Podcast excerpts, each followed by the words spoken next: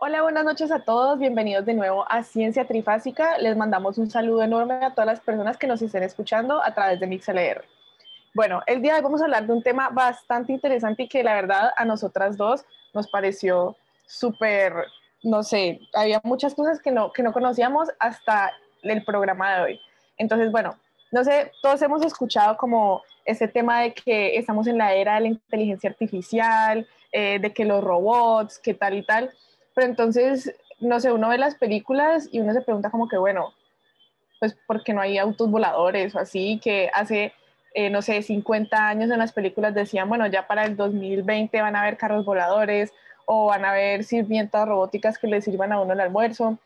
Em, pero entonces, pues como que nos hemos dado cuenta que no es tan sencillo decir eso em, y que así no lo crean, ya la inteligencia artificial nos rodea en muchas de las cosas que hacemos nosotros. Por ejemplo, eh, cuando le dicen algo a Alexa o a Siri, eh, o cuando busquen sugerencias de películas en Netflix, están usando la inteligencia artificial sin darse cuenta.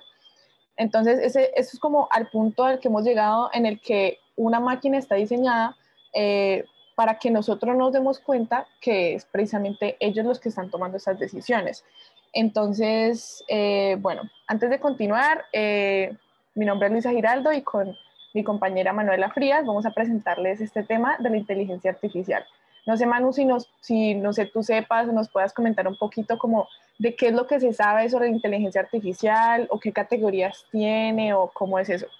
Sí, dale, pues todos sabemos que la inteligencia artificial pues nos rodea al día a día, pero el campo como tal nació en una conferencia en 1956 en Dartmouth y así como una definición súper técnica que a nadie le gusta, pero pues la inteligencia artificial viene siendo la capacidad de una máquina para realizar funciones como lo hacen los humanos, es decir, percibir, aprender, razonar, resolver problemas. Básicamente es la ciencia para entrenar una máquina para realizar tareas humanas. Su único objetivo es imitar el ser humano y crear sistemas para que puedan funcionar de manera inteligente e independiente como lo hacemos nosotros todos los días. Y como decía Luisa, pues existen niveles y tipos. Esto es un campo muy complejo y muy amplio, pero para resumirlo de una manera que todos podemos llegar a entender más adelante de lo que les vamos a hablar, porque son cosas chistosas, interesantes. Interesantes. Eh, hay tres niveles, estrecha, fuerte y súper fuerte. Nosotros en este momento nos encontramos en el nivel de la inteligencia artificial estrecha. ¿Qué quiere decir? Que la inteligencia artificial solo se centra en hacer una tarea y esa tarea la hace muy bien tiene un alcance limitado. La fuerte o la general, que es aquí cuando la gente se empieza como a asustar, es porque la inteligencia empieza a exhibir un comportamiento humano. Entonces puede pensar, actuar como nosotros haríamos todos los días. Y luego ya cuando entramos en auxilio, en pánico, ayúdennos, es la súper fuerte, porque supera la, la inteligencia y la capacidad humana. Entonces serían mejores que nosotros. Ya, Terminator. sí, todas las películas malas, Ultron, así nos van a superar, nos van a matar. Y luego hay tres tipos. La inteligencia artificial, que es como la casita grande de todas, que básicamente es una computadora, le, entregan, le dan propiedades similares a las humanas, ella funciona sin esfuerzo y sin problemas para hacer actividades básicas. Es el concepto de que una computadora puede hacer lo que nosotros hacemos, imitar.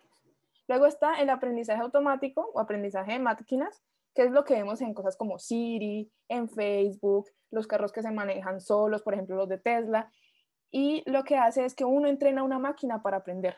Entonces uno le da datos, ellos aprenden patrones y actúan a partir de ellos. Entonces, por ejemplo, no sé si ustedes se acuerden, cuando uno usaba Facebook en esas épocas, uno subía fotos en los espejos con los amigos, así bien boletas, y Facebook, uno tenía que etiquetar individualmente a cada persona. Pero usted hoy sube una foto a Facebook y él te dice, este es Pepito, este es Luisa, este es Daniela, etiquétalos. Él ha aprendido a través de la información que uno le brinda todos los días. Y luego está el aprendizaje profundo, que no voy a hablar mucho de este porque es básicamente superior, porque ya imita la forma de aprender de un ser humano, ¿cierto? Son, imagínense una red neuronal en su cerebro, pero en el computador. Es muy evolucionado. Entonces, pues, ahí no me voy a meter porque es terreno desconocido hasta para mí. dejémosle eso a los expertos. Y como para empezar esta discusión, se tiene que uno de los mayores malentendidos de todo este mundo de la inteligencia artificial es que hay un ser súper inteligente que puede hacer todo, sabe todo, es más inteligente que todos y su único objetivo es destruirlos.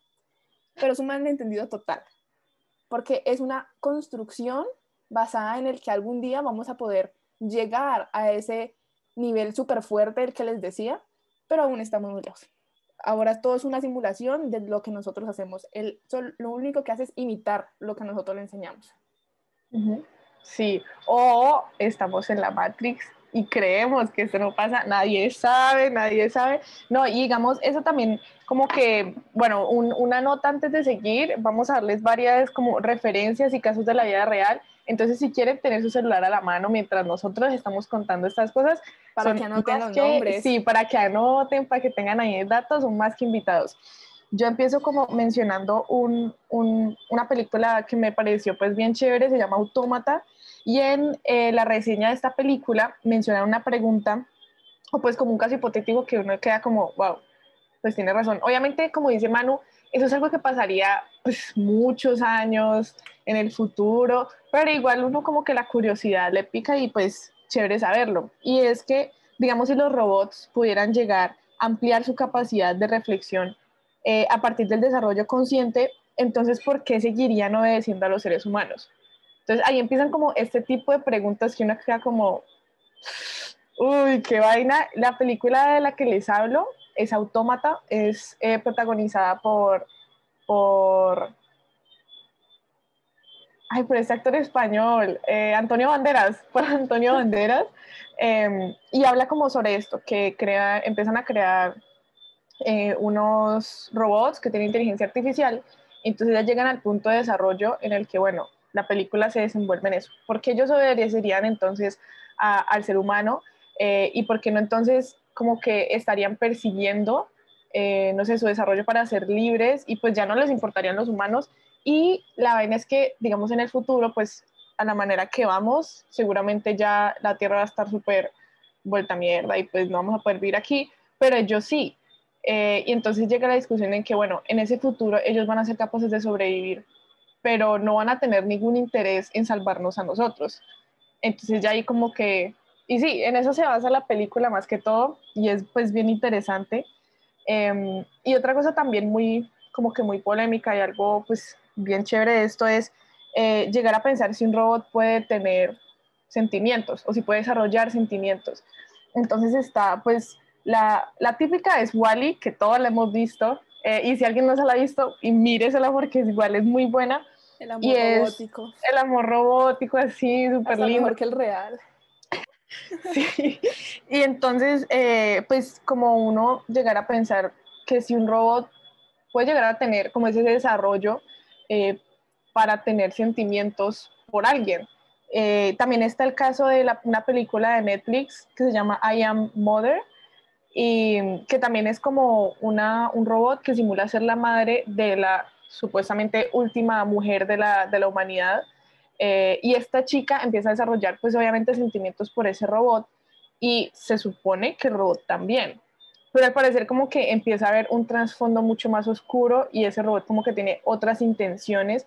Entonces está, bueno, el robot en verdad tiene sentimientos por la chica y ella pues ha llegado a sentir cosas como por esa madre robótica. Y bueno, como todas estas cosas eh, de los sentimientos es pues como muy, muy polémico. Eh, y bueno, ya como de pronto devolviéndonos a la realidad, eh, no sé, de pronto Manu, si tú sepas actualmente qué se sabe de estos, no sé, de los sentimientos de los robots, si pueden llegar a tener sentimientos, si actualmente hay alguno, no sé, que tenga sentimientos o qué.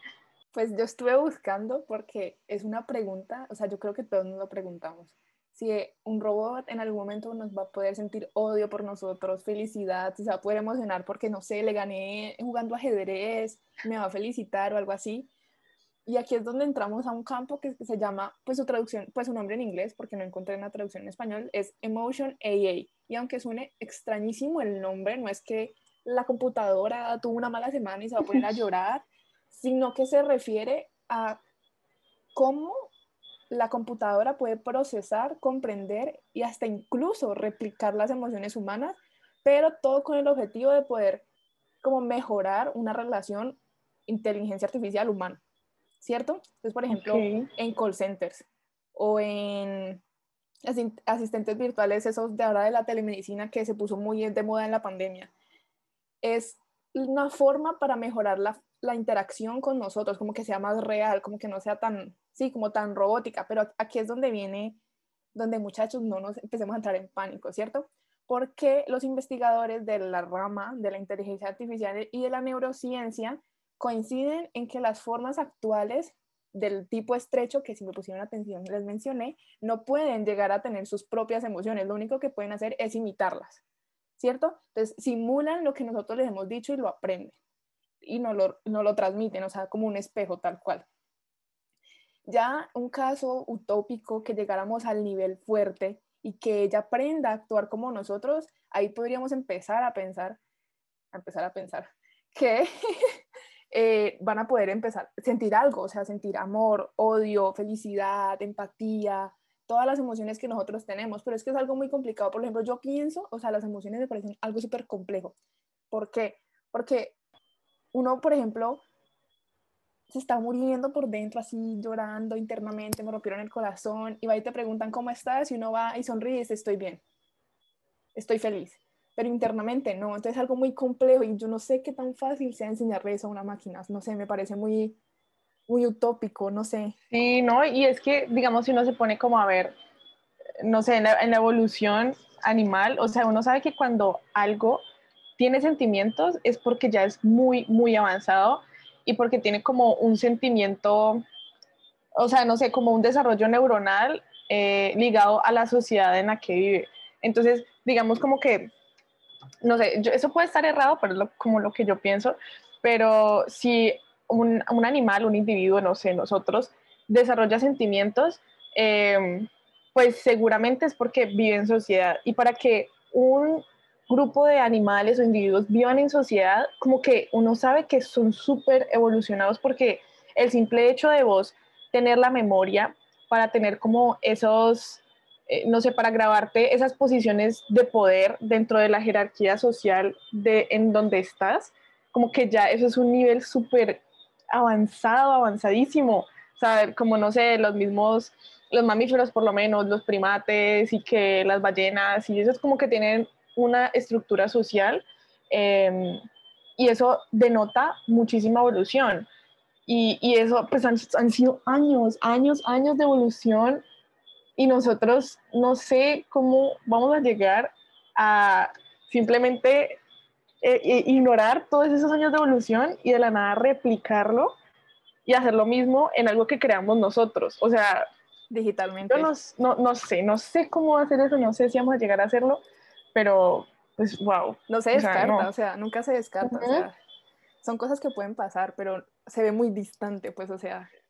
Sí, no, y pues es que sí, es, muy, muy, no, y, digamos como que los, las películas y las cosas que muestran generalmente están eh, ligados es a ese tipo de, de, inteligencia artificial que mencionaba Manu al principio, que es como el, el aprendizaje profundo, ya el más fuerte, súper, súper fuerte, el que todavía no hemos llegado. O sea, de los tres tipos que, de los tres niveles que mencionaron ahorita, estamos apenas en el primero. O sea, falta un montón, un montón. Por desarrollar. Entonces, bueno, eso probablemente nos va a tocar a nosotros, nos va a tocar a alguien muchísimo más en el futuro, pero ajá. En el, por lo menos en el presente, lo que sí les podemos decir con certeza es que hay unos casos bien particulares y eso también es algo como que lo define, nos define mucho como humanidad, ¿no? O sea, terminamos haciendo cosas extrañas y recagadas que pues ni idea por qué, pero tienen un montón de éxito. Digamos, es el caso de, de los influencers digitales. que, que no se la veían venir esa. No, ese está... Yo no sabía de su existencia. Y Manu, Manu, me lo contó y yo quedé como, ¿qué? Aquí es de esos momentos en los que tengan celular en mano, métanse a Instagram. Empiecen a anotar nombres porque en serio van a quedar impactadísimos, o sea, unas cosas súper reales. Entonces tenemos tres casos de influencers. Está una que es como, bueno, es como la influencer oficial, que se llama Lil Miquela, con Q, como Miquela Q-U-E. Eh, y es un Instagramer que tiene como 3 millones de seguidores y pues ella como tal, o sea, es una persona que no existe. Es, una animación, es un, es un, robot, pero como que tiene su identidad en las redes, y canta, o sea, es súper raro. De verdad, si se meten en, en, en, su Instagram, van a ver que tiene como toda una identidad formada. Sí. Y hay 3 millones de personas siguiéndola, o sea, 3 millones de personas. Y es, es, que eso no es lo peor, o sea, lo peor es que a pesar de ser literalmente una imagen creada por una persona en un computador, es que ha trabajado con marcas, uh -huh. o sea, como Calvin Klein y Prada, la han contratado, o sea, le han pagado para que promocione su ropa. O sea, un influencer pura y dura trabajando con severidad marcas y no existe. O sea, es una creación de nosotros. Y hasta Ay, canta, sí. o sea, tiene covers de canciones. Ajá, no, y es, bueno, ese es un caso. Está también eh, una que se llama Shudu, y ella no es influencer, pero es modelo. Esa fue la que a mí más me impresionó, porque vean, en serio que parece tan real, o sea, tan real, y en serio como que la hacen en diferentes poses y modelando como ropa súper fina. Es, es, wow, es muy, en serio que es muy, muy, muy, muy real. Eh, se escribe Shudu como, bueno, como S-H-U-D-U, así, Shudu, literal, Shudu. Y el, el, Instagram es como Shudugram, una cosa así. Shudu.gram. Ajá, Shudu.gram. Pero, o sea, Está incluso certificada, o sea, todas ellas tienen certificación de Instagram. Como que, esto vamos a... Y es que lo peor y, es que estoy casi segura que si alguno de ustedes les hubiera parecido ella así como en el inicio de esas propagandas, como esos anuncios o en las historias, uh -huh. más de uno ni se hubiera dado cuenta de que no existe. Total. Porque por lo menos uno sí. tiene que hacer como zoom y fijarse así detalladamente y darse cuenta de que, uy, parce, eso, eso no es Porque real. Es, una, es edición. Por lo menos, digamos, la primera, la de Lil, Lil Miquela, ella sí se nota que es digital, como que de verdad se nota que es una muñequita pero Shu, Shu no se nota, no se nota para nada. Y, la, y bueno, hay otra que se llama Nunuri, es como con doble O, N-O-O-N-O-O-U-R-I, Nunuri, ella también es como otra, es como, ella sí es más como muñequito. Sí, es, es como, así toda una, sí, como si fuera un, un, un sim, como una animación sí. como de, uh -huh japonesa. Pero también, no sé. también es, está certificada y tiene como su identidad. Tiene o sea, dice que es activista, es, es, vegana, o sea, no sé cómo un robot, una animación es vegano, o sea, le das como su pedazo de quinoa en la, en la pantalla o qué, pero, pero, o sea, no, y tiene, sí, como que sube fotos con los amigos y como en conferencias.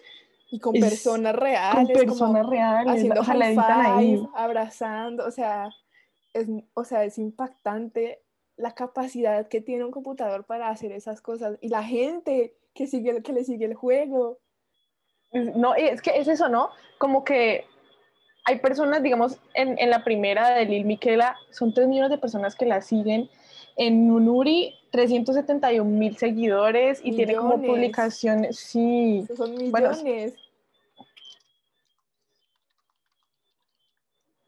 es mucha gente es, es impresionante. Y teniendo así otro caso de la vida real, estoy segura que ustedes no sabían, pero existe actualmente un hotel en Nagasaki, Japón, que se llama Henha, H-E-N-N-H-A.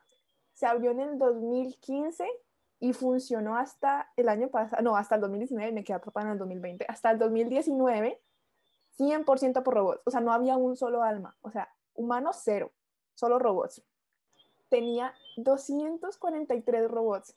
Se imagínate, solo robots. Desde un velociraptor que te atendía en la entrada y te ayudaba, pues te ayudaba entre comillas con el check-in, uh -huh. porque todo lo tenías que hacer vos porque eran inútiles, hasta un humanoide que manejaba como la caja, hasta un droide, un, un, como un droide, que es como un humanoide, uh -huh. que reciclaba, o sea, recogía la basura en todos los pasillos y peces nadando en una pecera. O sea, ese hotel, pese, sí, era una plantilla, lo tenían así visionado como una plantilla para, para un futuro, un hotel manejado solo por hotel, o sea, reducción de costos al 200. ¿Podrías a ese hotel? Yo iría, como por, como por la experiencia. La cosa por es que tuvieron que despedir robots, literalmente despedirlos por inútiles. ¿Por qué?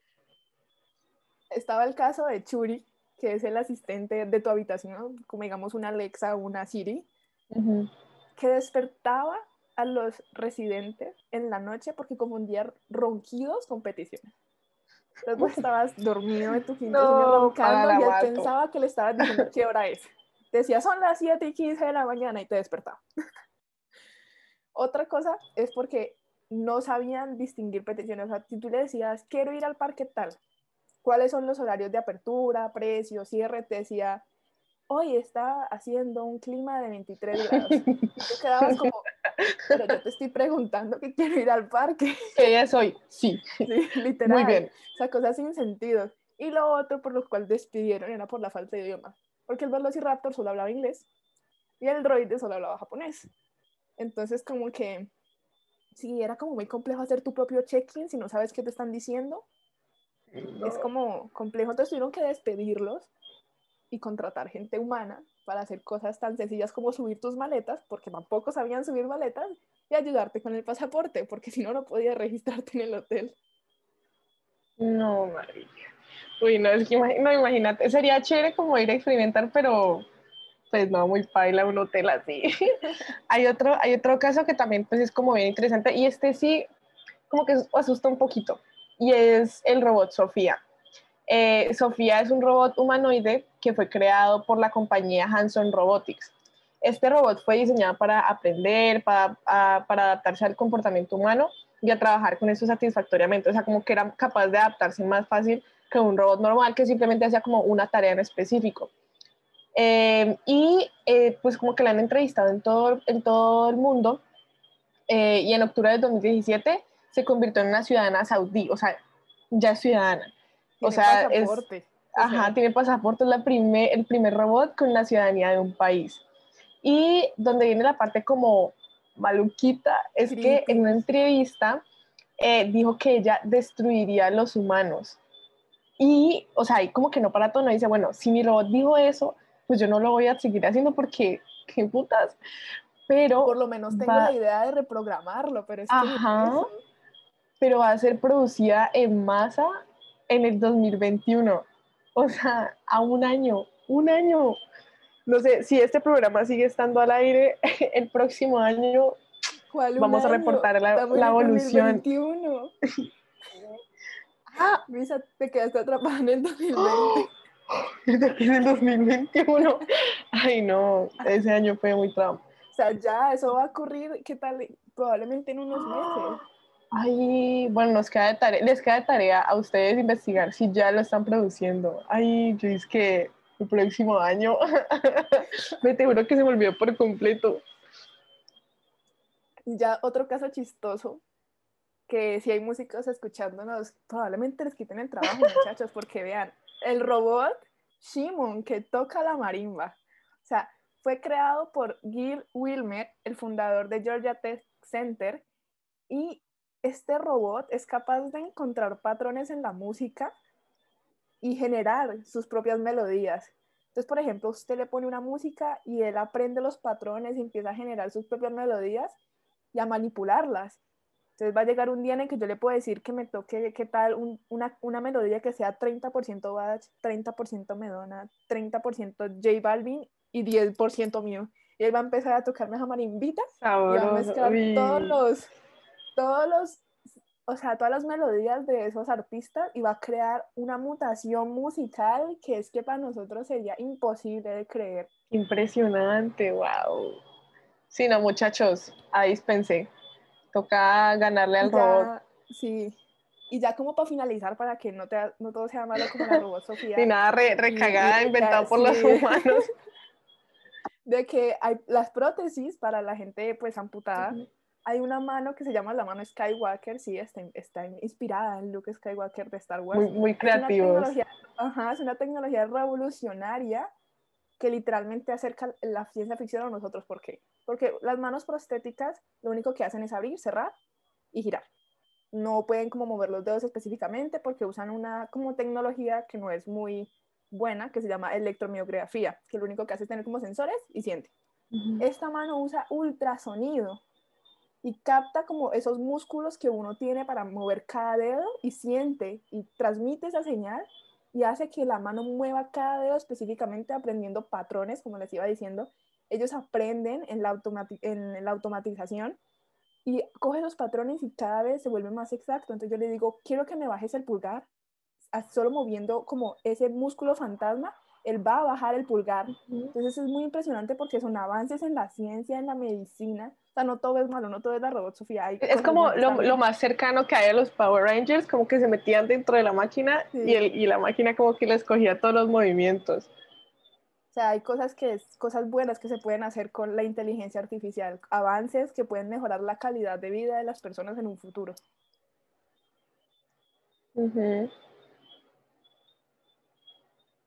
Y pues ya como para finalizar les vamos a tener como unas preguntas éticas para que todos reflexionemos sobre esto que es la inteligencia artificial. Bien interesante, sí, para que hoy cuando se vayan a dormir se queden pensando, ¿será que un robot va a ser, va a ser el reemplazo mío en el futuro? ¿O qué? Entonces, por lo menos, como que lo que más, o sea, la pregunta como más no sé, trascendental es llegar a, a, pensar en si en algún futuro pues van a reemplazar a los humanos. O sea, ya ahora se está viendo que sí, que la automatización de las máquinas, que el trabajo, eh, y está como ese creciente miedo de que, de que entonces ya los, los robots van a reemplazarnos en todo y que pues, en el futuro pues no se van a necesitar ni nada. Eh, y sí, es como bien, bien complicado esto. Pero igual, eh, hay, otra cosa y es que eh, dentro, como que dentro de toda esta creación de inteligencia artificial, eh, pues obviamente se creó también una ética eh, para formar este tipo de proyectos. Entonces, si, si, es posible, la, la inteligencia artificial general, y si una máquina puede resolver cualquier problema que un ser humano pueda resolver usando inteligencia, o si existen límites estrictos para lo que una máquina puede lograr. Eh, si las máquinas inteligentes son peligrosas, eh, pues también se tienen que tomar en cuenta esto. Y si una máquina eh, puede tener mente, conciencia y estados mentales en el mismo sentido que los seres humanos, entonces ahí como que se debe tener en cuenta que esta máquina empieza a ser más como humana, así como más viva.